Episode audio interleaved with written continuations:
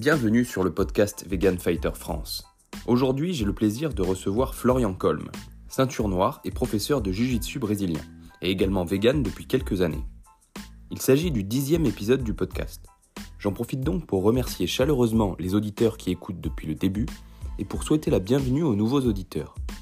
D'ailleurs, si c'est votre cas et que cet épisode vous plaît, n'hésitez pas à aller écouter les épisodes précédents. Je ne vous embête pas plus et je laisse place à mon invité du jour.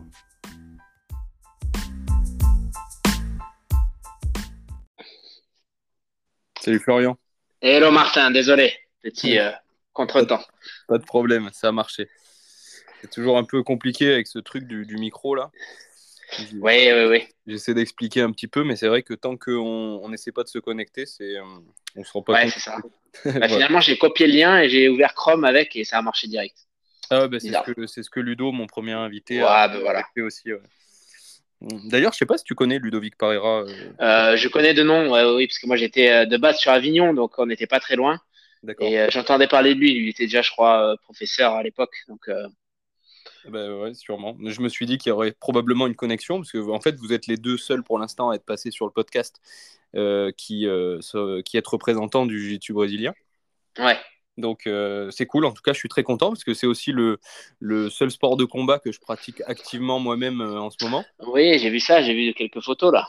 Ouais, ouais, ouais, je suis content là. J'ai- j'ai- bon alors j'ai mon petit, je suis à mon petit niveau, hein, je suis encore ceinture blanche, euh, bientôt la ceinture bleue normalement. ouais, bah écoute, Euh, écoute, étape par étape. Hein. j'adore ça après une dizaine d'années sur des sports de, de percussion. J'apprécie beaucoup, euh, Ouais, ça change, j'apprécie ouais. beaucoup ce- de de garder l'aspect confrontation physique quand même, que j'aime bien, euh, mais euh, sans en fait les traumatismes crâniens, quoi. en gros. Ouais, oui, c'est plus agréable. Tout à fait. Et puis bon, il y a une diversité technique que je trouve géniale et je pense qu'on aura l'occasion d'en parler. Ça marche. Alors, est-ce que tu pourrais d'abord te présenter un petit peu pour les auditeurs qui ne te connaîtraient pas? Yes, alors ben, Florian Kolb, euh, j'ai 34 ans, je suis sur la région parisienne maintenant depuis un peu plus de 7 ans. Je suis professeur de jiu-jitsu brésilien depuis euh, maintenant euh, quelques années euh, à la MK Team. Pour ceux qui connaissent un petit peu jiu-jitsu, euh, c'est une école qui est quand même assez renommée en France. Euh, et voilà, que te dire, je suis vegan depuis, euh, allez, ça doit faire un peu plus de 3 ans. J'étais avant végétarien pendant au moins 4 ans et, et je suis en pleine forme. Pas de carence. c'est super, ça anticipe sur certaines questions. Euh, donc ouais, c'est le but hein, du podcast de montrer euh, ça avant tout. C'est-à-dire que, les gens sont en pleine forme, qu'on n'a pas de carence, qu'on n'a pas de problème. Ça ne veut pas forcément dire, comme euh, je l'avais dit sur d'autres podcasts, que tu deviens forcément un super-héros, euh, que tu débloques des compétences incroyables, euh, physiques, je veux dire. Mais par Ouais. contre, il n'y a pas de désagrément. C'est ça qu'on essaye de- de- de montrer pour peu que bien sûr on fasse quand même attention à certaines choses. hein. On l'a beaucoup souligné aussi. Euh, je sais pas si tu as eu l'occasion d'écouter, on a fait un podcast avec une, diététicienne experte en nutrition végétale aussi, euh, qui met en avant bah, les, choses qui, sont so- sans doute basiques pour toi, si ça fait trois ans que tu vis comme ça, euh, qui le sont aussi pour moi, mais euh, qui euh, sont intéressantes à connaître pour un, pour un néophyte complet. Quoi. Voilà, comme les carences possibles, la vitamine B12, ce genre de choses. Quoi. Mais euh, pour revenir à ton, à ton histoire, donc toi, tu dis que tu es professeur à la MK Team. Donc C'est c'est une team qui est, qui est assez connue en France, comme tu l'as dit, euh, basée sur Paris, mais vous avez aussi Oui. des clubs euh, un peu partout en France. C'est ça, il y a pas mal de clubs affiliés maintenant. euh, France, il y a même, euh, euh, La il y a Réunion. même un club à la. Alors, il y a la Réunion. Ouais, alors, il est Mhm. copain avec euh, Adolphe Maillot qui est à la Réunion. Euh, il y a un club en Guyane. Euh, bah, c'est un peu partout, quoi. Ça commence un petit peu à se répandre, c'est c'est beau. Mais ouais, surtout, euh, surtout région parisienne, il y en a pas mal. On a Osgore, on a Nice. Bah, Mhm. c'est ça, c'est bien. Ça, ça, ça prend de l'ampleur, on va dire. Mhm. Toi, c'est c'est le c'est pas le club dans lequel tu as, tu as étudié ton, ton jujitsu. Tu as commencé à enseigner dans ce club-là, mais est-ce que c'est là aussi que toi, tu as fait tes armes? Alors moi, j'ai commencé dans le sud, euh, à côté d'Avignon. Mhm. C'était un tout petit club, une petite assoce. On avait euh, deux cours par semaine. Euh, le prof faisait comme il pouvait, mais c'était pas évident. Le prof était ceinture violette, tu vois. C'était Mhm. vraiment un petit club. Et, euh, et de là, en fait, on- nous, il y avait un petit noyau. On était quatre euh, acharnés où on s'entraînait. euh, on essayait de faire le tour des clubs pour pouvoir s'entraîner un maximum dans la semaine. Et on apprenait un petit peu entre nous. J'ai fait ça jusqu'à la violette et je suis parti ensuite au Brésil trois mois à m'entraîner. Mhm. chez Fernand Terré, donc à Rio. Et de là, j'ai rencontré là-bas, c'est assez drôle, j'ai rencontré un Parisien là-bas que je croise une fois, on, s'entraîne ensemble, et il me dit, tu devrais, quand tu reviens en France, euh, tu devrais aller sur Paris euh, chez Olivier Michalesco, qui est mon prof aujourd'hui. Et euh, bon, il a planté la petite graine, tu vois, et au retour, donc je suis allé directement sur Paris. Euh, j'ai rencontré euh, Mako, mon prof, hein, Olivier, et voilà, ça a de suite matché. Et rapidement, il a commencé à me demander à faire des remplacements si ça m'intéressait. Et au début, moi, je n'étais pas venu pour enseigner, c'était plus pour le niveau d'entraînement. Je faisais beaucoup de compétitions à ce moment-là. Mhm. Et et là, il a commencé à me planter la graine en mode, ben, je peux donner des cours, quoi. Donc, j'ai commencé à apprendre un petit peu sur le tas, donner des cours, faire des remplacements. Et puis, à partir de la marron, j'ai vraiment euh, commencé à proposer mes services en cours particuliers. Et j'ai eu aussi des cours euh, collectifs à la MK Team. D'accord. Et ta ceinture noire, tu l'as obtenue euh, à quel moment, du coup? Alors, ceinture noire, c'était, ça fait 5 ans, là. Donc, 2018. Donc, c'est avec, pareil, hein, c'est avec Mako. C'est lorsqu'on était encore au MMA Factory. Et à un moment, on avait une, euh, on avait une structure là-bas de sol. On est resté deux ans là-bas et maintenant, il a ouvert son propre club euh, sur Paris.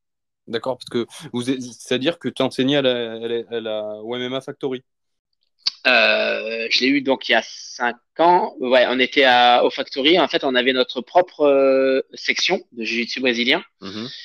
C'est-à-dire que quelqu'un qui vient faire du MMA n'avait pas forcément accès à nos cours. Il fallait qu'il prenne un autre abonnement. D'accord. Mais euh, voilà, on euh, s'arrangeait pour que les pros puissent venir, les pros MMA puissent venir aussi s'entraîner avec nous. Mhm. Voilà, on a fait deux ans comme ça, puis, euh, puis voilà, puis mon prof a voulu ouvrir sa propre salle. Donc, il a fini par trouver une salle pas très loin d'ailleurs, hein, du, du, de là où on était avant. on est à Porte de Vincennes pour ceux qui sont dans le coin. Mhm. Et voilà, maintenant il a sa salle à lui et on cherche maintenant à s'agrandir parce qu'on est vraiment trop, trop, trop, trop full. Là, le soir, c'est, euh, ça commence à être compliqué. Bah, j'ai vu ça sur tes stories. C'est, une salle qui est pas très, très grande en superficie au final. Par contre, à chaque fois, tu as des photos de groupe euh, colossales. Quoi. Il, y a, il, y a, un monde fou. Ouais, sur Paris, c'est pas évident de, de, trouver quelque chose euh, de grand sans tomber dans des prix exorbitants. Mhm. Donc voilà, on, on, continue à chercher. Dans, je suis vraiment au bord de Paris. De là, on est, on est dans Paris, mais on est vraiment au bord. Là, c'est là où peut-être que les prix sont plus accessibles. Mhm. Tu as une idée à peu près du nombre d'adhérents que tu as, enfin d'élèves que, que tu as euh, en, cours, en cours collectif? Euh, Alors, euh, le soir comme ça, là, sur les photos, là, c'est ça que tu vois? Sur les photos ou même de manière générale, parce que je sais bien que sur une seule photo, tu n'as pas forcément tous les pratiquants. Il y en a qui viennent qu'un seul jour dans la semaine, d'autres deux, parce que tu fais, tu fais plus de deux cours par semaine en cours collectif JJB, je pense. Alors, le soir, j'en fais que deux, mais sinon, oui, j'en fais en journée. Ce matin, c'était moi qui euh, encadrais le. C'était un cours libre, mais c'est moi qui encadrais, etc. Euh, alors, à la MK Team, on est. Je ne veux pas dire de bêtises, mais je crois qu'on est plus de 300, plus de 350 peut-être même. Mhm. Donc, ça commence à faire. Et le, là où les cours sont les plus remplis, c'est vraiment le soir, c'est normal, c'est les loisirs souvent qui sortent du travail. Et là, on est sur des cours des fois où ça peut monter à 50 personnes le soir. Donc ça fait beaucoup pour la taille qu'on a. Quoi. Ah ouais, c'est incroyable. Bah, j'ai vu les, les, les, stories que tu as mis. C'est incroyable d'avoir 50 personnes dans cet espace-là. 50 personnes. Euh, bon, c'est un club privé, la, la, MK Team. Hein. Exactement, c'est ça. pas dans des locaux municipaux. Non. Euh, j'imagine que c'est un peu compliqué sur Paris. Alors, euh, juste pour la petite histoire, euh, pour faire rigoler les auditeurs, c'est qu'en fait, je pense que toi, tu croyais que j'étais sur Paris. Voilà, j'avais rien compris. en fait, tu es, le deuxième invité et maintenant, je vais, je vais utiliser ça comme retour d'expérience euh, qui, est en région parisienne et qui, euh, au dernier moment, se rend compte de ça. En fait, il faut que je le précise. Parce que euh, c'est vrai que nous autres provinciaux, on a l'habitude de pas trop pouvoir se déplacer sans que ce soit tout un, tout un, un pataquès, quoi. Mais c'est vrai que vous avez cette chance sur Paris de pouvoir vous voir directement assez facilement, parce que j'imagine que le réseau de transport en commun le permet. Ouais, quand même. Et ouais, ouais, voilà. Et, du coup, ouais, j'ai, fait... on a eu du mal à trouver un créneau, alors qu'au finalement, on aurait pu le faire facilement en réalité. Du coup, c'est clair. je, bah voulais vraiment te placer en présentiel, du coup, c'était compliqué. Mais moi-même, j'avais pas, j'avais pas du tout compris que, que, que, tu réservais la salle avec, en fait. C'est bon ça. Donc bon, euh, voilà. Euh, et euh, pour revenir à ça, ouais, c'est vrai qu'en en, province, notamment en campagne, là où je, là où je vis, c'est essentiellement des structures municipales qui nous accueillent. Ça a des désavantages, euh, notamment bah, les fermetures pendant les vacances scolaires, euh, hmm. les horaires, bah, on n'a pas tous les créneaux qu'on veut, surtout que c'est, tu sais bien que les créneaux municipaux sont énormément squattés par les arts martiaux, plus, euh, j'allais dire, traditionnels, tu vois, comme le judo ou le karaté. Judo, karaté, ouais, ouais. Voilà, donc il te, ah, pour trouver un, créneau JJB, surtout en campagne, là où le, le, le sport est un peu moins connu, c'est difficile à justifier. On en a quand même, heureusement pour moi. Mais euh, et l'avantage qu'on a par contre, c'est qu'on a des dojos incroyables. C'est que ah bah je pense que c'est pas du tout la même taille et même les prix sont pas les mêmes, je pense. Ah, les, les, prix sont, sont, clairement inférieurs, même si pour m'être renseigné un petit peu, moi ça me choque pas quand je vois les prix des, des grosses structures, parce que je sais que mm. derrière, bah, il n'y a pas toutes les subventions des mairies, ah, bah, Bien sûr. Euh, par contre, ouais, c'est clair que quand tu vas, il faut que les gens se rendent compte que quand tu payes 200 euh, ou 300 euros l'année, c'est pas cher en fait. Ah bah oui, c'est cadeau. Voilà. Et, euh, et, je sais qu'il y a des gens qui trouvent encore ça cher et qui voudraient euh, euh, pouvoir s'entraîner gratuitement ou pour une centaine d'euros l'année, mais il faut se rendre compte qu'on est sur le double, voire plus que ça. Bah, je pense que c'est un problème un peu, un peu français, c'est-à-dire qu'on prend l'habitude de, pour le sport en tout cas, hein, je parle, de pas payer cher. Tu vois, regarde, tu prends mm. les salles aujourd'hui de, de, fitness qui sont toutes à, à 30 euros par mois. C'est ridicule en vrai, c'est pas cher. Donc forcément, eux, ils cherchent à faire toujours plus de monde. Et si aujourd'hui on veut euh, professionnaliser et améliorer euh, notre sport français, hmm. bah, ça va aller vers des structures privées et forcément, euh, bah, ça va pas être les mêmes prix, tu vois. c'est clair. Nous, en tout cas, je trouve qu'on n'est pas cher. Je te dis, on est à 600 euros l'année euh, hmm. pour des cours 7 sur 7 et on ferme pas pendant les vacances, euh, même, même, enfin, on ferme à Noël et jour de l'an, pour te dire. Bah, je te vraiment accès. Je te confirme, vous n'êtes pas cher par rapport à d'autres structures euh, similaires. Voilà, ça peut vite monter et en réalité, bon, ça se comprend aussi. Oui, tout à fait. Mais c'est vrai que c'est. En fait, comme tu disais, avec les salles de sport à 30 euros par mois, en fait, euh, de partout, tu as des salles de sport à 30 euros par mois. Donc, ça devient le prix euh, dans la tête des gens. Ouais, ça devient standard, ouais. Tu vois, donc pourquoi il paierait plus? Alors, Celui qui va chercher à, performer vraiment, il va le comprendre en général. Mais celui qui est un pur pratiquant loisir, euh, il, se demande pourquoi, où, où, il va trouver la différence. Quoi. Enfin, toi et moi, on le sait. Oui, bien sûr, euh, bien sûr. Mais voilà. Euh, pourquoi je disais ça? Ouais, bah, c'est vrai que du coup, la structure dans laquelle je m'entraîne, on a un dojo de, judo de la ville de, Manosque, pour ceux qui connaissent dans le sud. Ah, oui, Et bah, tu fais un cours à 70 personnes, tu as de la place. Hein. On n'est pas oui, bah, mais... moi, quand je suis arrivé sur, euh, sur Paris, que j'ai euh, rencontré donc euh, mon prof Mako, on était encore au Certicier. Certicier, c'est à Vincennes, c'est une salle très célèbre pour l'aïkido. Et la mhm. salle, elle est immense, tu vois. Et le mercredi soir, c'était un peu le, le cours, le rituel, un peu, tout le monde venait et il y avait mais jusqu'à 100 personnes, mais il y avait la place. Eh c'était incroyable, tu vois, tu avais 100 personnes dans le dojo.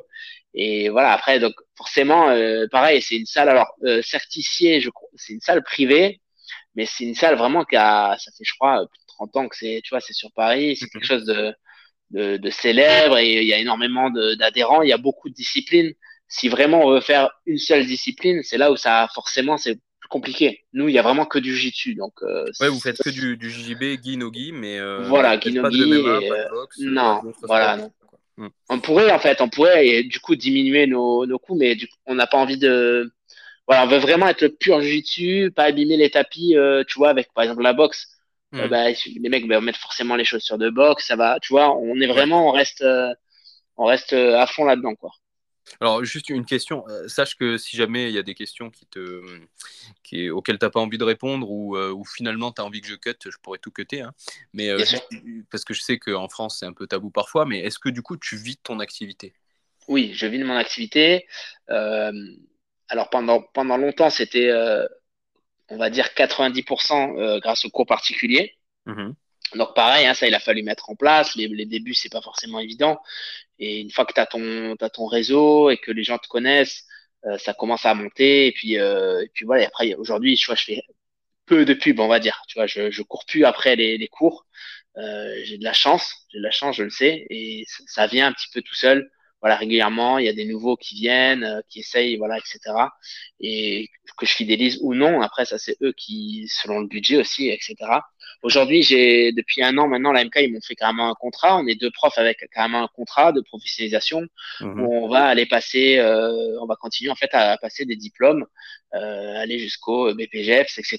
Et, euh, avec ce diplôme, pourquoi pas un jour aussi ouvrir ma propre salle. Et du coup, grâce à ce contrat, j'ai un salaire déjà de base qui est quand même euh, mieux que lorsque je faisais que des, que des cours particuliers, on va dire. Mhm.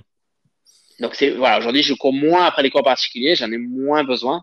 Après, Mhm. ça reste quand même, on est, je suis en région parisienne, j'ai pas mal de frais par rapport à là où je suis, etc. Les loyers, euh, je pense que tu comprends. hein, je viens d'Avignon. euh, au début, quand tu arrives sur Paris, tu hallucines hein, les loyers. Mais Euh, voilà, il, il- il faut, voilà, faut, faut mettre tout ça. Et, et ça va, je suis absolument pas à plaindre. J'arrive à bien vivre de, de ma passion, donc c'est vraiment un kiff. Bah ouais, ouais. Bah, ce qui est paradoxal, c'est que d'un côté, effectivement, tu as, les frais liés à la vie parisienne, et euh, d'un autre côté, c'est difficile, de, de, de- je pense, de vivre de, de cette passion-là euh, ailleurs, quoi, en, en Ailleurs- France. Alors ouais, ouais, ouais, exactement. Euh, je Enfin, c'est j'imagine plus dur, dans on va dire. certaines grandes villes, Ouais. dans Marseille, euh, c'est possible aussi, même si je suis pas sûr qu'il y ait de... Enfin, il y a, il y a quand même pas mal d'équipes sur Marseille, hein, attention, mais, euh, mais j'ai pas de... J'en ai aucune qui me vient en tête, là, comme ça, avec... euh, Bah, comme, euh, Gracie comme toi, Barra, des Marseille, le- euh, salariés oui, oui. qui peuvent en vivre, quoi. Oui, oui, oui. Non, ouais, c'est sûr, ça c'est plus, euh, ouais, Ouais, ouais, plus Paris, quoi. Pour, euh, pour revenir à ton, à ton JJB, Oui. tu, de, pour les quelques vidéos que j'ai vues, les petits réels que tu as mis, tu as, l'air d'être un ambassadeur d'un JJB souple et plutôt fluide. C'est J'essaye. c'est ce qui est repris aussi sur le, sur le site du MK Team. Euh, Est-ce que tu, toi, tu vois le JJB euh, quand tu fais un sparring ou, ou une compétition hein, Est-ce que tu vois ça comme un combat ou plus comme un jeu? Alors, l'entraînement, en fait, ça dépend comment euh, on, on- on tourne. Alors, tourner, ça veut dire euh, combattre, hein, mais, Oui. mais euh, c'est pour, c'est pour les gens. Euh, à l'entraînement, à l'entraînement, quand on va tourner euh, light, euh, là Mhm. vraiment pour moi c'est un jeu. C'est vraiment celui-là qui va mieux placer ses, son corps, son poids, ses posi- les meilleures structures, les meilleures positions, euh, qui va tendre des pièges, etc. Après en compétition c'est un petit peu différent. On est vraiment dans l'aspect combat de par la, je pense la force qui va être mise mise en jeu. Euh, voilà, c'est pour ça que la compète, je suis pas hyper fan parce qu'il y a beaucoup de beaucoup de blocages. C'est le jeu, hein, encore une fois. Mais c'est vrai que j'adore ce côté où ça bouge. euh, la personne elle joue un, un petit peu le jeu. On, on reste dans un combat, mais c'est un combat un petit peu, euh, tu sais, comme quand tu te bagarres avec tes cousins quand t'es petit, quoi. Ouais. Donc ça, ça bouge et on n'est pas là à juste bloquer et c'est intéressant, quoi. Donc ouais, partie jeu, on va dire en entraînement. Euh, bon, parfois ça, ça monte un peu l'entraînement aussi, donc c'est pas tout le temps du jeu, mais quand ça roule léger, euh, jeu et plus combat quand ça, voilà, quand on envoie un peu plus le physique, on va dire. Hmm. Bah, c'est c'est une réflexion qu'on s'est fait avec un ami à moi euh, suite à une des dernières compétitions qu'on a faites. C'est que euh, sur certaines compètes, selon les, les adversaires, Mhm. tu peux jouer un petit peu, entre guillemets, quand tu as, un avantage technique important. Oui. euh, et prendre du, un plaisir qui ressemble à celui de l'entraînement. Par contre, dès que le niveau il est un peu serré et qu'il n'y a personne qui veut rien lâcher, comme tu dis, ça bloque beaucoup.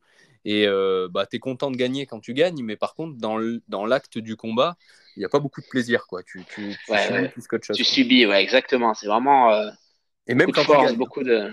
Ouais, même quand tu gagnes, oui, oui, tu te languis que ça finisse, quoi. Des fois, Bah, exactement. Bah, là, j'ai j'ai gagné deux combats ce week-end là, en, en Guy. Euh, Ouais, donc j'ai eu ma, médaille, je suis tout content. Mais par contre, je suis arrivé jusqu'au bout du temps réglementaire. J'ai pas réussi à, à finaliser les adversaires. Et, euh, et jusqu'au dernier moment, c'était un calvaire.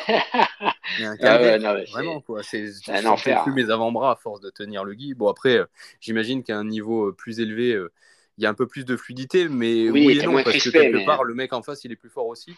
Donc tu dois forcément forcer un peu plus que quand tu tournes avec des, avec des gars moins expérimentés. Quoi. Alors oui et non, en vrai, parce que en fait, la force, on va, on va savoir la mettre au bon moment et au bon endroit. Du coup, il y a plus euh, cette crispation qu'il y a en blanc-bleu, où on, des fois, on, force alors qu'il y a, il y a, en fait, il y a, il y a, ça n'a pas de sens. Tu vois, tu vas tirer le col comme un âne, tu sais pas trop Ouais. pourquoi, mais tu veux le faire parce que tu es dans la bagarre et, et non, ça, en fait, ça sert à rien.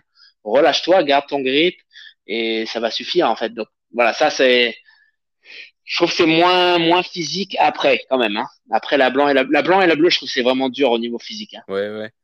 Au, au final, en, en Ogi, je trouve ça un peu plus facile de, de se relâcher parce que tu Mm. tu as pas les grippes sur le kimono, mais c'est vrai Exactement, que exactement. le, le kimono, ça te, tu- en fait, une fois que tu le tiens, tu veux pas le lâcher, quoi. C'est et- Ouais, ouais, Ah, mais moi, clairement, euh, mais je le vois à mes résultats en Nogi, euh, qui n'ont rien à voir avec le Gi, quoi. Je suis beaucoup plus performant en Nogi parce que en compète, euh, ben voilà, il y a pas ce, c'est beaucoup plus dur de me fixer et du coup, ça bouge et là, je m'éclate, quoi. Et ouais, ouais. Et ouais, ouais. Bah, au final, euh, je sais pas par quel concours de circonstances j'ai plus de réussite personnellement en Gi qu'en Nogi, mais euh, tout en ayant l'impression de mieux maîtriser le Nogi. C'est très, c'est très bizarre. Paradoxe. Ouais, ouais. Enfin bref, voilà, ok, d'accord. Ouais, donc un, un, JJB plutôt, plutôt souple à l'entraînement. Est-ce que tu penses du coup que l'agressivité, c'est un mhm. atout qui, qui est utile en, grappling ou en JJB Ou est-ce qu'au contraire, c'est quelque chose qu'il faut, qu'il faut combattre pour rester lucide? Alors, bah, encore une fois, ça va dépendre de ton, de ton cardio. Est-ce que tu es capable d'être agressif 5 minutes À ce moment-là, nous, on en a 2-3 comme ça, 2-3 spécimens. Là, bah, ils ont 20 ans, hein, ils sont plein, mmh. plein bourre. Euh, les mecs, ils sont en ceinture bleue, mais ils vont te, ils vont te faire suer parce qu'ils t'envoient, une, ils t'envoient la sauce pendant 5 minutes. Ils lâchent pas l'affaire, quoi. C'est des, mmh. c'est des pitbulls. Donc, à ce moment-là, oui, ça va être hyper intéressant d'être agressif en compétition. Après, je pense qu'il faut arriver, bah, à 20 ans, il peut faire, le mec, il peut faire une heure comme ça sans problème. Il mmh. rentre chez lui, il est un peu fatigué et le lendemain, ça repart. Bon, moi je suis pas, je suis pas vieux, hein, je suis encore en pleine forme, mais euh, j'ai 34 ans. Si je m'amuse à faire tous mes entraînements comme ça euh, à fond, euh, vraiment, je veux dire faire que des combats durs, j'arrive à la fin de la semaine, je rampe quoi. C'est, trop, c'est trop compliqué. Donc mm. il faut arriver à doser. Même les professionnels le font, c'est-à-dire qu'ils vont, ils vont dire tiens, cet entraînement il dure une heure. Sur mm. les une heure, je vais faire trois combats très durs où vraiment ils vont aller chercher des adversaires difficiles et ils vont envoyer le physique. Et le reste de l'entraînement, ça va être ou du drill ou des, des, des sparring légers pour pouvoir euh, voilà, juste travailler les, les, réflexes et les positions. Quoi. Hmm. C'est quelque chose qui, j'imagine, vient avec l'expérience parce que c'est vrai que mon professeur me demande souvent de. Enfin, nous demande souvent de, de tourner léger, tu vois. Ce, soir, on tourne léger. Lendemain de compétition, par exemple, lundi soir, bah lendemain de hmm. compète, les gars, on tourne léger. Euh, c'est dur de trouver la limite tu vois. Parce qu'une fois que tu commences à perdre la, position, naturellement, tu, tu, tu, forces un peu quand même, quoi, tu vois. Et il y, y, a une petite escalade qui se met en place. Bien sûr, tu n'es pas dans le mode le plus agressif possible où tu essaies d'éclater à, tout prix le, mec en face. Mais je, je, trouve un peu dur de, de, se relâcher, en tout cas à un niveau débutant, bah, intermédiaire. Ouais, bah, c'est ce que j'apprends souvent. J'essaie d'apprendre, en tout cas aux débutants. Le, le plus dur au début, c'est d'accepter juste de se faire rouler dessus, en fait. Mm. C'est-à-dire que, ben, ouais, tu te relâches, là, en face, il se relâche pas. C'est, là, c'est là, c'est le plus dur. Mais si là, tu arrives là à te relâcher, et tant pis s'il te passe dix fois dans le combat et qu'il te bloque, bah, tu, mm. juste, tu vas chercher avec les mouvements à travailler. Après, si vraiment il te bloque, il veut pas travailler, ben, tant pis, en fait, juste tu bouges pas. Et bon, tu vas perdre ton temps, hein, mais, mais du coup, après, lui, tu vas le repérer et tu vas peut-être l'éviter au prochain, au prochain, au prochain entraînement. Mais ouais, d'arriver à se, c'est compliqué, hein, d'arriver à se relâcher. C'est bien quand l'autre joue le jeu aussi. Ça permet vraiment de, de travailler ses, comme je disais, ses réflexes, ses positions, euh, c'est là que ça, je pense, ça vient le plus, quoi. Bah, le, le, seul truc que personnellement j'ai trouvé pour ça, c'est tourner avec des gens euh, plus légers, euh, plus légers, moins expérimentés, où je peux me permettre en fait de perdre une position et de la récupérer sans trop de problèmes. Ouais, voilà. De manière à pouvoir tourner léger. Bien, déjà. voilà, c'est c'est le seul moyen que j'ai trouvé, mais c'est vrai qu'avec un gars plus lourd, plus fort, si le mec force, tu oui, bah, coincé, quoi il y a toujours l'aspect physique, hein, en vrai. Hein. Ouais, ouais, ouais c'est clair. Bah, je sais, je, tourne beaucoup avec, euh, avec ma compagne, qui est plus légère. Elle fait sa première compétition aussi. Et, euh, et c'est un peu dur quand même. Au début, c'était dur parce qu'elle, elle, du coup, elle a un style très très agressif, malgré sa petite taille. et, et, c'est dur de pas lui avec de l'agressivité parce que tu finis vite à l'écraser. et, euh, et, donc, j'arrive à contenir ça, mais c'est bien, c'est un bon entraînement, ouais. Ouais, ouais, c'est clair. bien pour toi. Tu gères une agressivité, mais en pouvant euh, survivre parce que tu es quand même plus lourd. Quoi. Ouais. Euh, ok. Euh, du coup, tu disais, toi, donc c'est quelque chose qui est venu quand même avec, le, avec, avec la maîtrise. Jusqu'à blanc-bleu, tu étais encore un petit peu dans, dans, une certaine crispation dans, tes, dans ta façon de tourner, c'est ça? Alors, les, vraiment, les, les, les, tout premiers cours, j'ai souvenir de, de courbatures dans les bras, tellement je tirais euh, le col des mecs. Mhm. C'était assez hallucinant. Après, j'ai quand même, euh, sans être crispé, je mettais quand même le, le physique. J'ai souvenir de la bleue où j'ai fait quasiment que la spider toute, euh, toute ma ceinture bleue. Et j'étais pénible parce que je tirais vraiment fort, euh, sans être crispé, mais je mettais beaucoup de force quand même mhm. dans mes mouvements. Et c'est à partir de la violette où j'ai vraiment appris à, à relâcher tout ça et à commencer à être beaucoup plus fluide et, en fait en réalité a beaucoup plus kiffé euh, ce que je faisais quoi. Mmh. En tu dis, tu, oui, tu mettais beaucoup de force, mais pour ceux qui connaissent pas, tu, en fait, en ceinture bleue, tu jouais beaucoup sur la Spider Guard, c'est ça? Oui. Donc, c'est, pour ceux qui connaissent pas, c'est déjà quelque chose que qu'on voit pas tant que ça en, blanche et euh, même en bleu. Enfin, moi, j'en vois pas beaucoup. Même une, une simple lasso, tu vois, euh, c'est un truc mmh. qu'on a pas mal travaillé dans mon club à l'entraînement. Donc je m'amuse à, placer une lasso de temps en temps et, je vois tout de suite que ça perturbe quoi, les gars ah bah du club parce que oui, c'est pas un truc compliqué. Oui, oui. Voilà, c'est ça. Donc, Après, moi, je jouais de, ma morphologie. J'ai des grandes jambes. Je, suis, très souple. Donc, euh, forcément, j'étais, euh, je suis vite gênant euh, si je mets de la spider, des choses comme ça. Parce qu'il y a mes grandes jambes là qui sont au milieu qui vont, qui vont compliquer le travail de l'adversaire. Ouais. D'ailleurs, tu dis que tu es très souple, j'aimerais bien rebondir là-dessus. Tu as, mis sur ton Instagram que tu as créé la Monkey Mobility. Est-ce que tu peux nous parler de ça? Alors oui, alors de base, j'ai fait euh, la formation de gymnastica naturale d'Alvaro Romano. Donc c'est un, ancien du jiu-jitsu qui fait du mouvement en fait. Hein. c'est beaucoup de mouvement au sol euh, pour améliorer donc ses souplesses, euh, mobilité et gainage. Donc j'ai fait deux trois ans avec lui. Et le souci, c'est, enfin le souci, je sais pas si on peut appeler ça un souci, mais ça c'est très aussi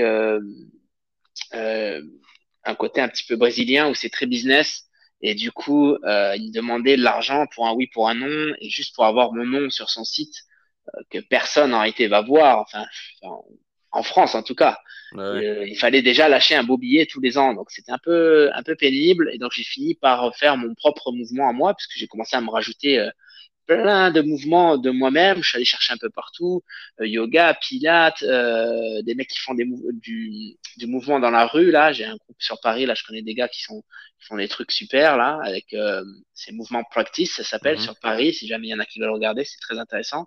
Et voilà, je suis allé un peu piocher partout plus le jiu-jitsu aussi avec des mouvements. Et du coup, j'ai fait mon propre, euh, mon propre nom.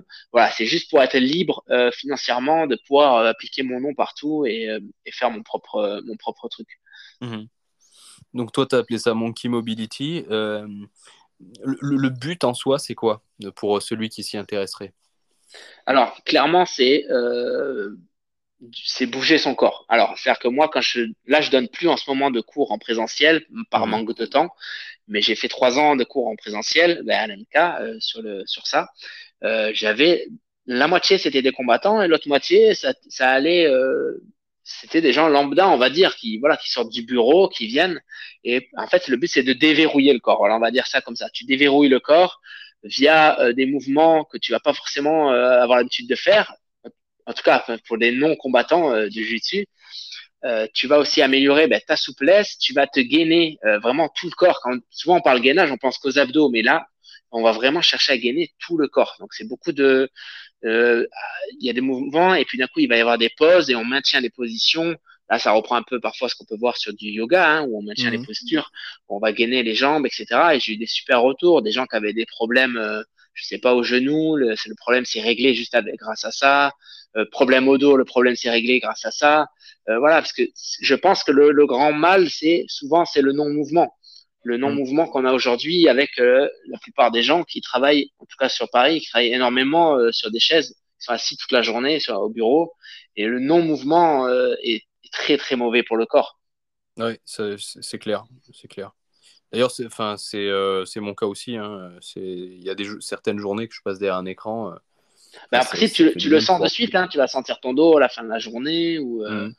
je sais pas, tu vas, tu, vas sentir qu'il y a un truc pas agréable qui s'est peut-être passé, tu vois, d'être resté comme ça Si Moi, le premier, ça peut m'arriver le dimanche quand j'ai la flemme, je vais rester à, tu restes sur le canapé toute la journée. Mmh. Bah, tu te sens pas forcément hyper bien en fait à la fin de la journée, quoi. Eh oui, alors pas avoir bougé. Tu devrais te sentir reposé, mais en fait, euh, c'est ça. Ton corps, il a pas aimé quoi. ça veut pas dire qu'il faut tout le temps sauter partout, mais juste euh, un peu de mouvement de temps en temps, se lever, faire quelques assouplissements ou juste aller marcher, des choses comme ça, des trucs très doux même euh, vont faire beaucoup de bien à ton corps. Mmh. Ouais, bah j'essaie aussi de le mettre en place. J'ai un petit tatami que je déplie dans mon salon. Ah bah c'est euh. Pour le, le soir, euh, c'est souvent le soir, tu vois, qu'on se pose devant la télé et que bah, tu restes dans une position euh, pendant deux heures, tu sais pas pourquoi. Bah Là, tant qu'à faire, en plein milieu, je, je, me mets sur mon tatami et je fais quelques étirements un peu ah bah voilà. que, que, que, que, je sais me faire du bien parce que je les ai souvent fait. Mais ouais, mais ouais, ouais que, j'essaie d'enrichir un petit peu ces derniers temps. Et pour revenir du coup à, la, à, ta, ton concept de mobilité, en fait, la façon dont, dont, je le vois un petit peu pour ce que j'en ai vu, c'est ça ressemble beaucoup à du yoga comme tu l'as dit, mais euh, fonctionnel et adapté à un pratiquant de JJB, j'ai l'impression. Hein. c'est un peu plus dynamique, on va dire, que le yoga. Voilà, on va dire ça mhm. comme ça. C'est-à-dire que ça, on enchaîne pas mal de mouvements. sur une séance, là, quand je faisais des séances, c'était 45 minutes. Mhm. Euh, je sais pas, on doit faire facilement 50, 60 mouvements différents. Ah Donc, ça, ça, va vite. Et un retour au calme à la fin aussi, avec la respiration. Enfin. Vraiment, on essaie d'apprendre de, à connaître son corps, ses limites, et, c'était euh, ultra intéressant. C'est juste que j'ai manqué de temps pour. Euh, les gens étaient pas mal déçus ils me l'ont dit quand j'ai arrêté euh, en présentiel, mais j'ai manqué de temps. Il fallait choisir où j'enlève du jus dessus, où j'enlève ça. bon, ben, le, choix a été fait. Hein. Tu, tu l'intègres un peu? Est-ce que c'est des éléments de, que tu intègres dans tes entraînements de JJB alors, euh, souvent, l'échauffement, en fait, tu vois, là, par exemple, ce matin, c'était deux heures de libre, donc tu sais que tu vas faire deux heures de bagarre. Donc, euh, ben, pendant dix minutes avant, je fais des mouvements, je vais essayer de déverrouiller les hanches, tout déverrouiller, mais c'est toi qui les fais pour toi ou tu les fais faire au, non, je... ah, ok, ok. Non, non, non, je l'ai fait, euh, je l'ai fait pour moi. D'accord.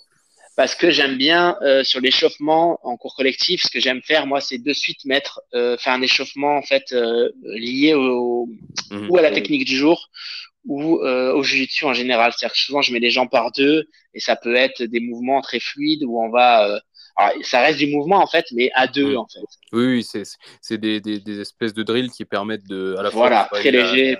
Voilà, exactement.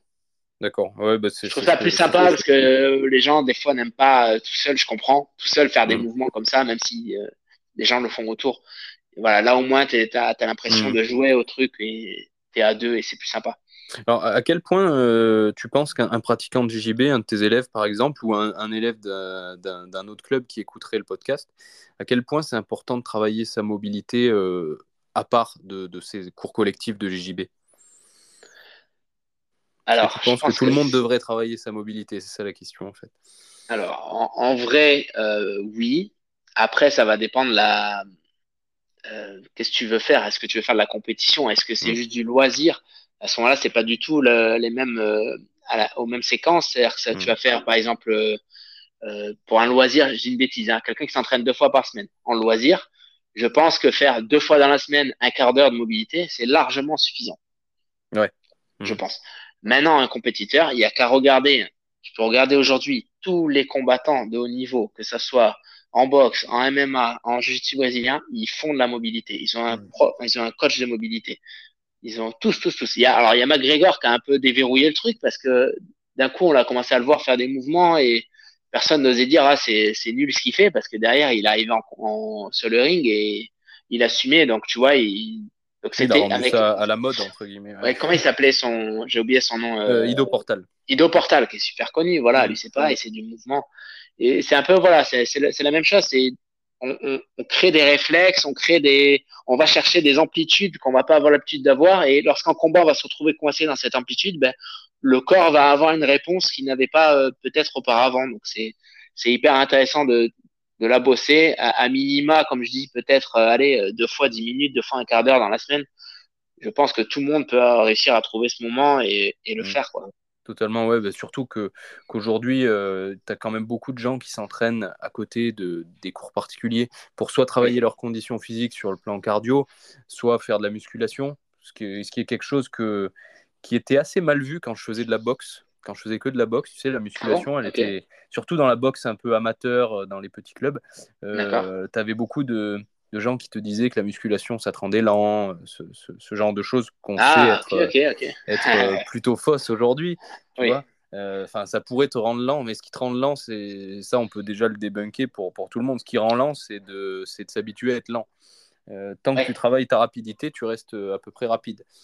Être plus lourd, ça fatigue plus, mais ça rend pas spécialement lent, quoi. Tu vois. bref, enfin, en tout cas, j'ai remarqué, en tout cas, que dans le JJB, euh, c'est quelque chose qui est beaucoup moins tabou. La musculation, dans le judo, dans le JJB, dans tous les sports de préhension, on, a quand même admis qu'il il, valait mieux être le plus solide possible, quoi. En tout cas, avoir le plus de force possible. Et, euh, pourquoi je disais ça, moi? Pourquoi je parlais de, musculation? Oui, oui, voilà. Donc, euh, les, gens s'habituent à, travailler leur, leur, force, à travailler leur cardio tout seul, mais la mobilité, pas tant que ça, en fait, au final. Euh, et, je pense que, comme tu l'as dit, euh, deux, fois 10-15 minutes dans la semaine, tout le monde l'a, ça c'est clair. Mm. Euh, et, je pense aussi que tout le monde devrait le faire un petit peu. ouais, même, même quelqu'un en vrai qui fait pas de sport à côté, hein, en vrai, ça, ça, peut faire que du bien, même une personne 60, 70 ans, ça va lui faire extrêmement de bien de bouger, de, enfin, le mouvement, c'est toujours du mouvement en fait, hein, ça peut être sous, toutes les formes possibles, mais créer du mouvement avec son corps, quoi. Ouais, et en particulier, je pense que ceux qui ont, qui ont des blessures à certains endroits, moi je sais que j'ai eu pas mal de, de, blessures au niveau des cervicales. Donc euh, j'ai toute une, une, routine de, de, de mobilité de la, la, nuque que je fais même parfois au milieu de la journée et mmh euh, en particulier avant mes entraînements. Parce que bah, sinon, c'est torticolis euh, obligatoire quoi, à chaque, ah à chaque entraînement de JB. Quoi. Voilà, donc vaut mieux en faire avant d'en arriver là. C'est clair, c'est clair. Mais en attendant, ça sauve quand même une fois que tu. Ah bah oui. Parce qu'avant, je faisais pas du tout ça. Et puis, ben, le tout début du JJB, euh, euh, j'allais à l'entraînement, ah torticolis. Bon, ben, je me mets deux semaines à m'en remettre. Je reviens, retorticolis. Bon, c'est peut-être pas pour moi cette activité. Et en fait, euh, bah, il y a des routines d'échauffement spécifiques. Du coup, je suis un peu un ambassadeur de, du bon échauffement et du bon renforcement de la nuque. Hmm. parce que c'est quand même. J'imagine que tu as dû aussi douiller un petit peu à certains moments au niveau de la nuque, c'est quand même horrible d'avoir mal à la nuque. Je trouve que ça fait partie des douleurs les plus, euh, les plus gênantes parce que ça, ça, ça te crispe. Et puis c'est une zone très sensible en plus. Hein. C'est, je veux dire, on peut pas aller à l'ostéo comme ça et dire ah, j'ai mal à la nuque, comme euh, si on se coinçait le milieu du dos et là, euh, là souvent il peut faire quelque chose rapidement. Ouais. C'est une zone assez sensible, assez fra... voilà, c'est, on est sur les dernières, les dernières vertèbres là, c'est, un petit peu chaud de manipuler tout ça. Ouais, ouais, ouais. Et puis, ça, ça influe, je trouve que ça influence directement ton, ton humeur, tu vois. Quand tu as ah bah, vraiment mal au niveau de la nuque, c'est c'est très désagréable. Mm, mm. Euh, ok. Et euh, du coup, pour revenir un peu à ton alimentation, tu sais que tu es sur, euh, es sur Vegan Fighter. Du coup, est-ce que c'est quelque chose que tu mets beaucoup en avant? J'ai vu que tu l'as mis dans ta bio Instagram, mais est-ce que tu en parles souvent par rapport à ton activité? Alors, sur les réseaux, il m'arrive de mettre de temps en temps voilà, une petite, une petite story, des choses comme ça, pour essayer de faire des, faire pourquoi pas réveiller quelques quelques mentalités. Mhm. Mais euh, non, j'en parle pas spécialement parce que euh, les gens, je trouve, dès qu'on commence à en parler, en tout cas dans le milieu du combat, qui est très euh, euh je suis un homme, je mange de la viande, c'est très comme ça. Mhm. Euh, je trouve que de suite, ils ont l'impression que tu vas les les forcer ou les agresser, tu vois, alors que j'en alors par contre, quand on vient me demander, là, il n'y a aucun problème, mais je veux dire, de moi-même, je vais pas venir voir quelqu'un et ah tu sais tu devrais moins tu vois jamais tu vois je trouve que que c'est pas la, la, bonne manière pour ma part en tout cas euh, je trouve que d'être l'exemple c'est beaucoup mieux euh, tout à fait d'accord. voilà donc de, de, de, montrer que ben ouais je peux faire 20 30 heures de sport dans la semaine sans problème euh, sans manger aucune protéine euh, animale. Et, et, et c'est là que j'ai fait réagir et je sais changer certaines personnes d'elle-même en fait en, ah mais Flo t'es ah j'avais pas vu que t'étais vegan. Ah ouais donc on peut être vegan et faire euh, tu vois et les mecs qui et pareil je suis pas non plus bon je suis pas le mec le plus massif du monde mais je suis pas non plus trop skinny. Donc les mecs se disent ah ouais on peut être vegan et, et avoir du muscle. Euh, après ils me tu prends quoi comme complément alimentaire? Moi c'était peut-être partie de tes questions. Je prends zéro complément alimentaire en tout cas en, en, parlant de protéines et compagnie. Tu vois je prends rien tu vois je suis vraiment euh, j'essaie vraiment d'être le plus euh, le plus propre possible tu prends, tu prends vraiment aucun complément, même pas des protéines en poudre, quoi. Non, rien, rien, rien. J'ai ah jamais pris, je sais même pas quel goût ça. Non.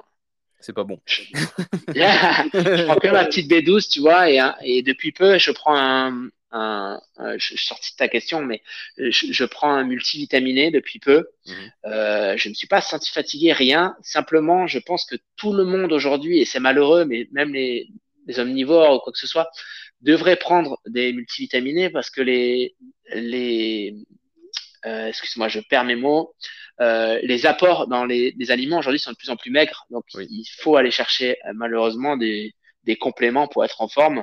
Mm. Et enfin, en tout cas, pour, euh, pour essayer de rester en, en, en, pleine santé le maximum de temps.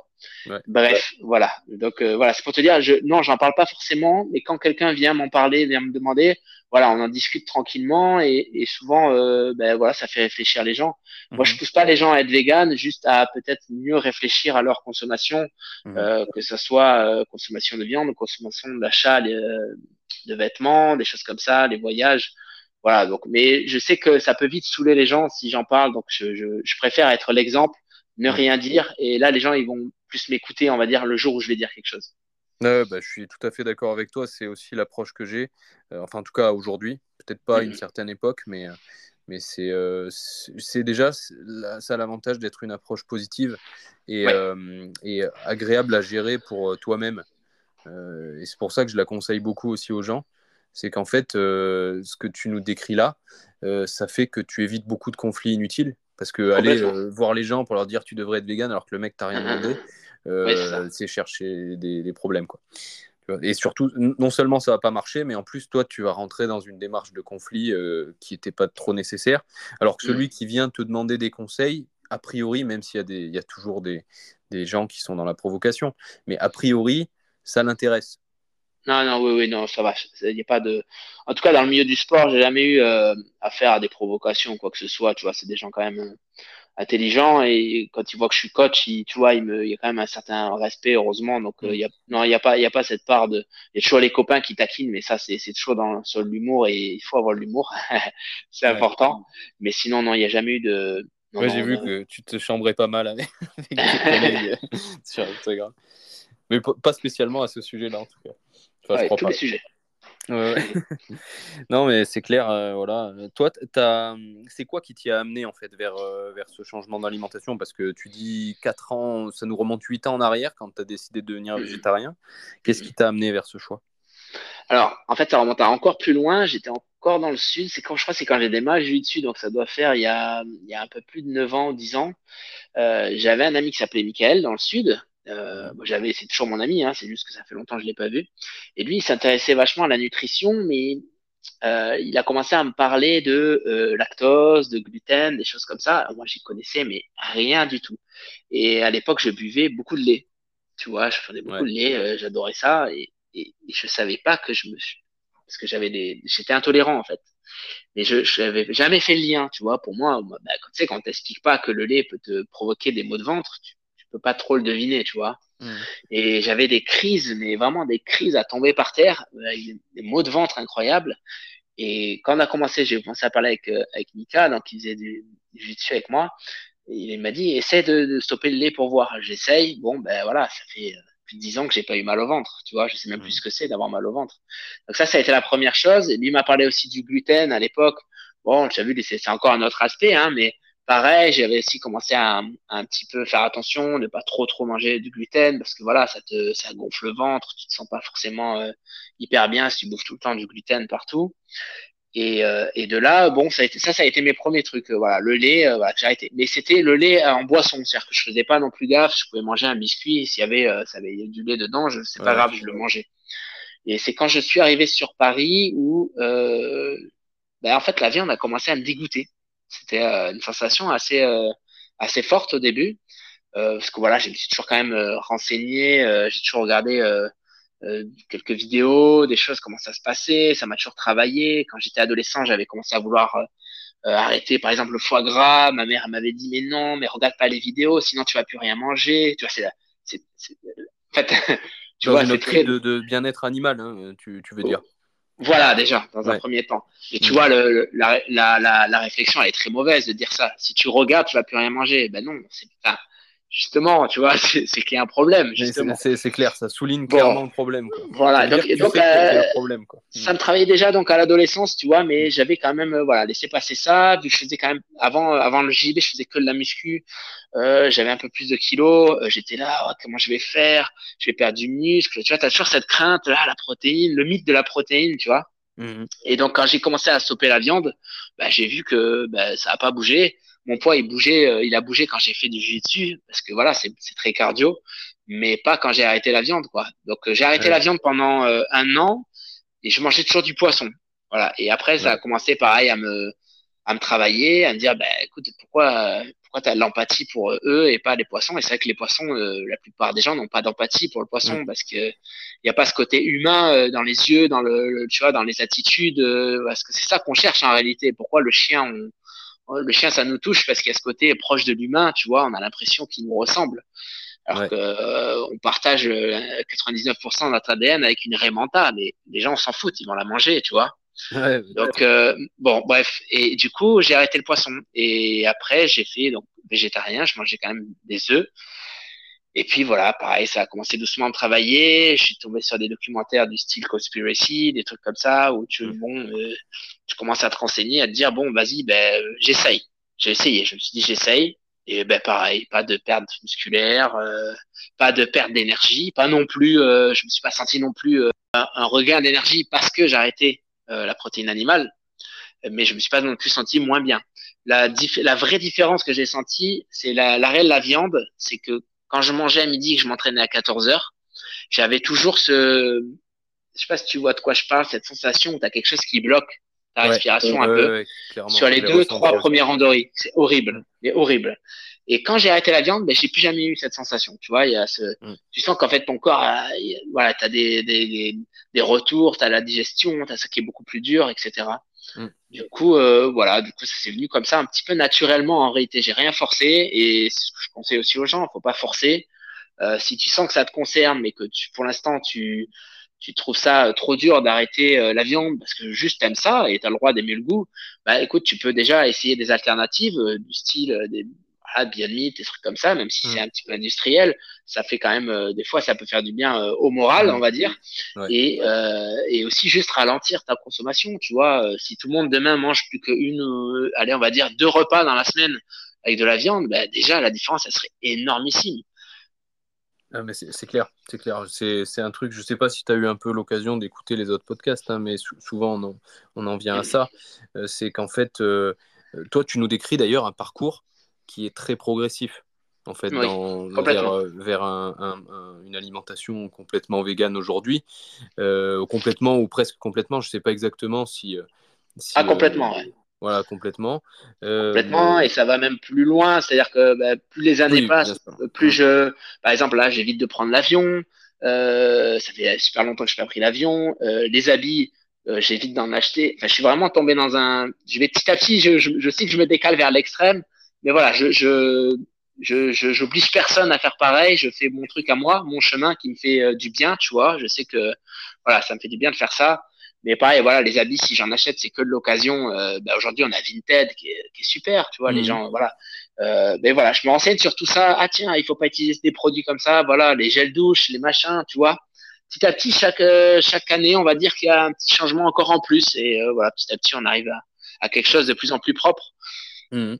Bah, L'avantage de la progressivité dans les choses, c'est que bah, tu bouscules pas toute ta vie à chaque fois que tu fais un petit changement.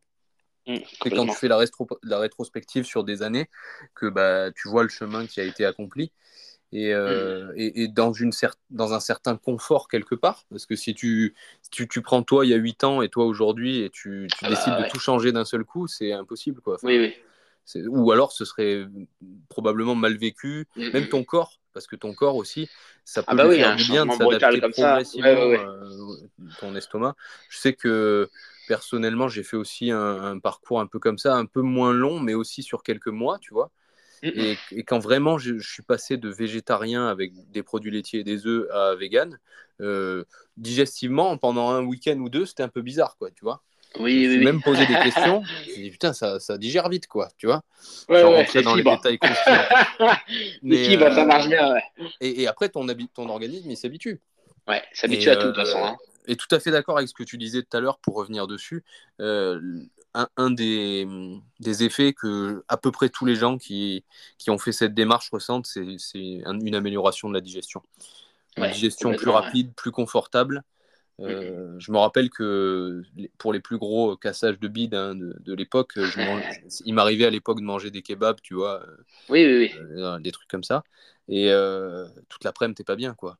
Ah, bah tu es, content parce que tu as bien mangé, mais, mais, mais en réalité, tu es inapte à toute performance physique, euh, tu vois, voilà, et même, même intellectuelle. À l'époque, j'étais en études, donc euh, j'étais j'étais à la fac, euh, mm. j'essayais d'écouter, tu vois, mais, tu n'écoutes pas, tu es en train de digérer, ton corps, il est occupé à digérer. Et ça, tu le ressens plus trop, beaucoup moins en tout cas.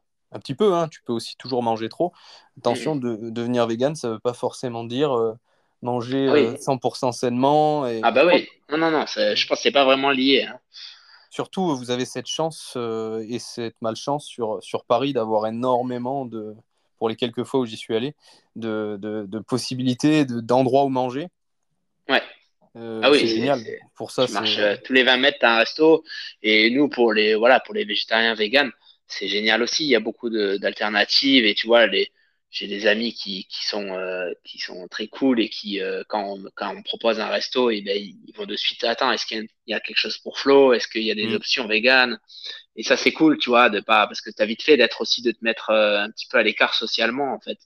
Tu mm. vois, euh, c'est difficile de ah tiens tu viens on mange chez machin il y a des grillades ah euh, bah, en fait vu que t'as pas envie d'embêter tu vois moi j'ai pas envie d'embêter les gens à mm. dire ah non mais moi je préfère dire que je suis pas dispo tu vois des fois ouais, donc t'as vite fait de te mettre à l'écart euh, voilà socialement donc faut faire quand même attention et mais, mais, normalement si t'as des amis qui sont pas trop qui sont pas trop, euh, je cherche un mot euh, pas trop violent, mais qui sont compréhensifs, voilà, euh, ben, ils vont, ils vont, voilà, ils vont regarder avant la carte et pourquoi pas même des fois ils m'ont déjà eux-mêmes proposé des restos vegan, mais tiens viens on y va et c'est génial, tu vois. Ouais, ouais c'est ce que j'observe aussi. Et en principe, si, si c'est vraiment des amis à toi, c'est assez logique. Quoi, voilà, il n'y a aucun problème, bien sûr. ouais. Ah, bah c'est cool. Eh ben, écoute, euh, qu'est-ce que je refais un petit peu le point sur mes questions? Parce qu'à chaque fois, tu sais, moi, je prépare mes interviews, je regarde un petit peu. Euh, ouais, puis je parle beaucoup, t'as vu, je t'ai perdu, je pense. Non, mais c'est très bien, c'est ce qu'il faut. Tu vois, à chaque fois, je fais plein de notes et puis euh, je sais plus où j'en mhm. suis parce qu'on part dans tous les sens.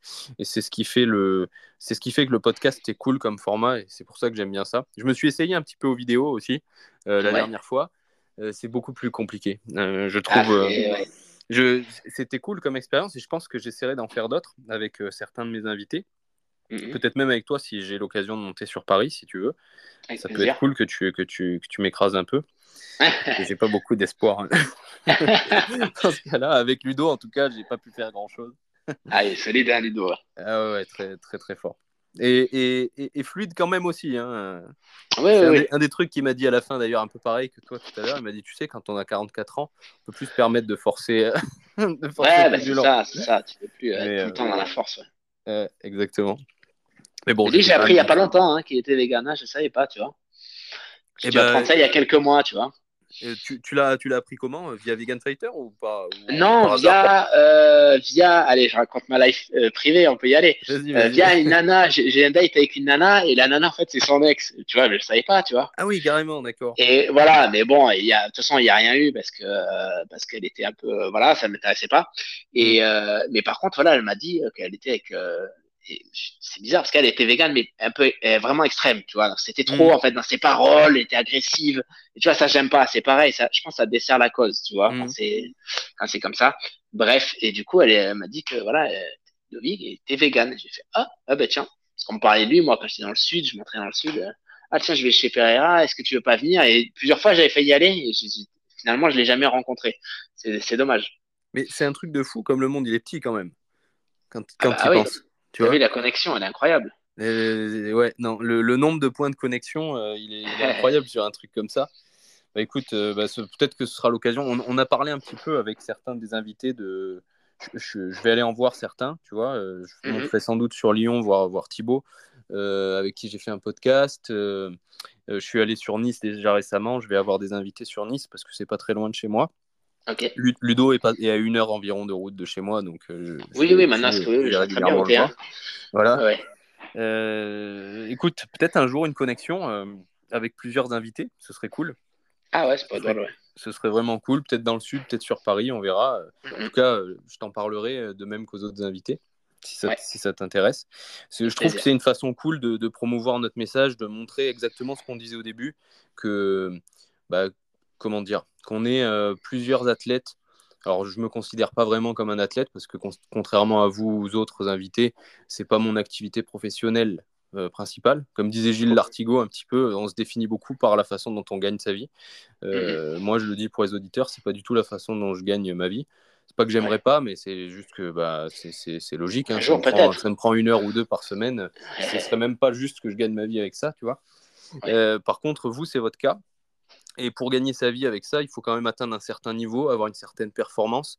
Toi, tu l'as dit, 20-30 euh, heures de sport par semaine. Alors, je ne sais pas si tu si es sérieux ou si tu exagères un peu, mais quand bien même tu exagérerais peut-être un peu, c'est énorme. Quoi. Les, les, gens ne se rendent pas compte de ce que ça représente. Alors, oui, attention, hein, ce n'est pas 20-30 heures à haute intensité, hein, sinon mmh. euh, je ne ah, serais plus une larve.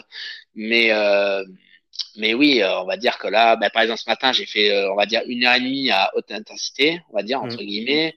Euh, ce soir, je donne un cours particulier, donc euh, ça, c'est euh, faible intensité. Mm. Et après, je donne le cours collectif, donc encore faible intensité. Mais rien qu'aujourd'hui, je vais être sur, sur du 5 heures, tu vois. Bah oui. Donc ça va vite, en fait, vu que je fais du lundi au samedi. euh, euh, voilà, mais c'est pas forcément tout le temps à haute intensité, mais il y a quand même par jour au moins, allez, deux heures, une à deux heures par jour de haute intensité et le reste en, en léger, mais ça reste de l'activité. Et c'est vrai que euh, bah, des fois, ton corps, il, il comprend pas trop, quoi. Quand j'enchaîne trop, on va dire, de jiu-jitsu, je prends l'exemple du samedi où j'ai énormément de cours particuliers, euh, il peut m'arriver de faire 6-7 heures et je m'en rends même pas compte parce que je suis tellement passionné que je fais 6-7 heures d'affilée de jiu-jitsu. Mm. Euh, quand j'arrête, je peux te dire que, euh, excuse-moi pour les détails, mais il faut que je cours aux toilettes. Parce que d'un coup, il y a mon corps tout entier qui se relâche. Ah. C'est comme les mecs qui font des marathons. euh, J'ai voilà, j'ai appris ça. Il y a des mecs pendant le marathon, le corps il se relâche et ils se font dessus quoi, parce que Ouais. t'as le système digestif, il, il- tu vois, t'as les abdos, t'as tout carré pendant 6-7 heures d'affilée. Et à un moment donné, euh, voilà, le corps il, il te dit stop. Donc euh, voilà, c'est pas non plus la haute intensité tout le temps, mais oui, je suis les 20 heures c'est facile, je les fais facile. Après Ouais. les grosses semaines ça monte, ouais, ça peut monter à 30 heures. Mm. Ah, c'est, ça reste hyper impressionnant, tu vois, et ça montre quand même que. Enfin, je pense que si tu étais en carence de quoi que ce soit, Ah bah je le verrais, de, ça serait mal, immédiat, ça serait immédiat, on est d'accord. du mal.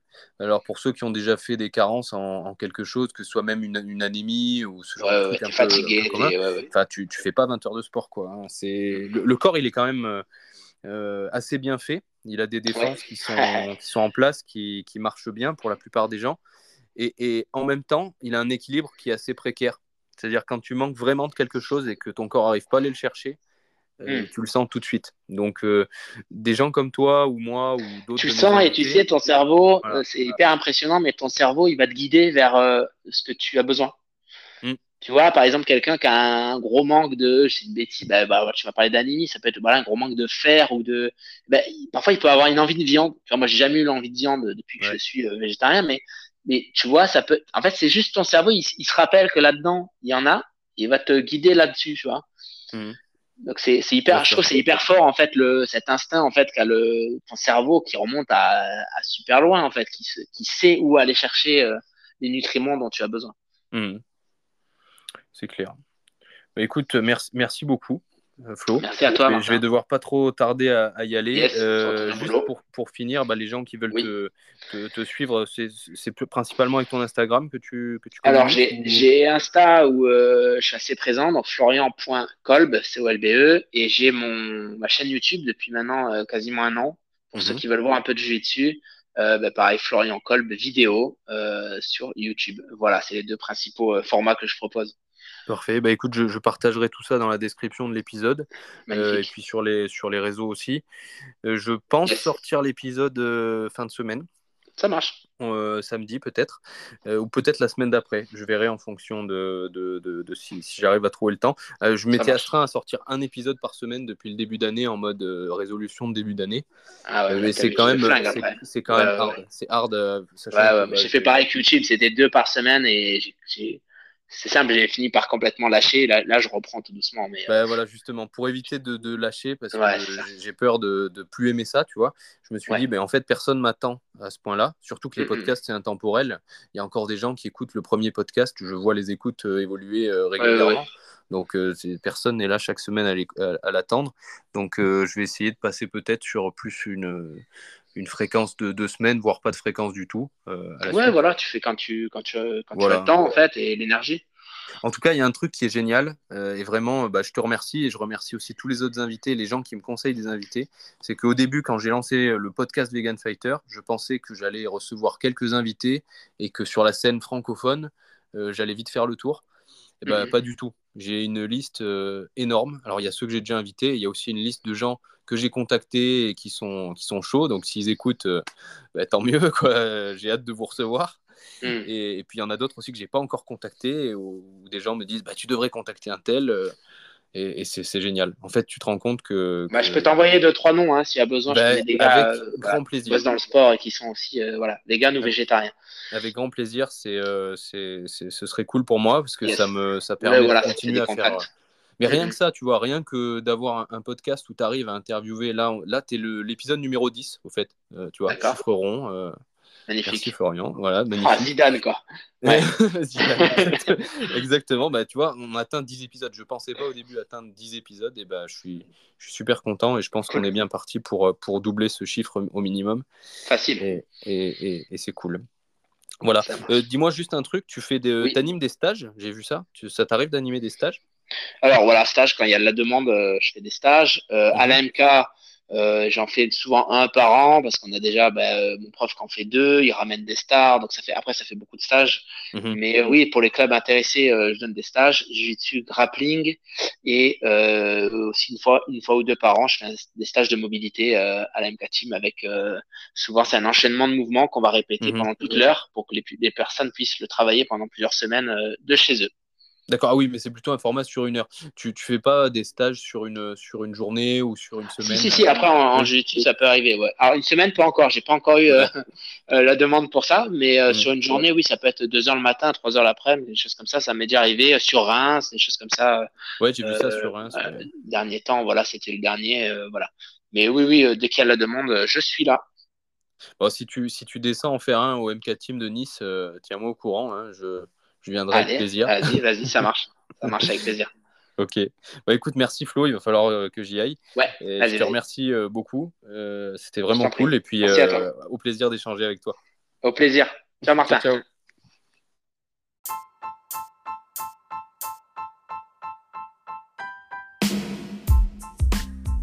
Merci d'avoir écouté le podcast jusqu'au bout. S'il vous a plu, vous pouvez laisser un commentaire positif sur votre application de podcast, sur laquelle je vous invite à vous abonner afin de ne pas manquer les prochains épisodes. Vous pouvez également partager l'épisode en story sur vos réseaux sociaux ou encore mieux l'envoyer à un, voire deux de vos amis. C'est ce qui nous aiderait le plus à faire connaître le podcast et à donner envie à d'autres invités de venir s'exprimer sur le podcast. Je vous dis à bientôt pour un nouvel épisode.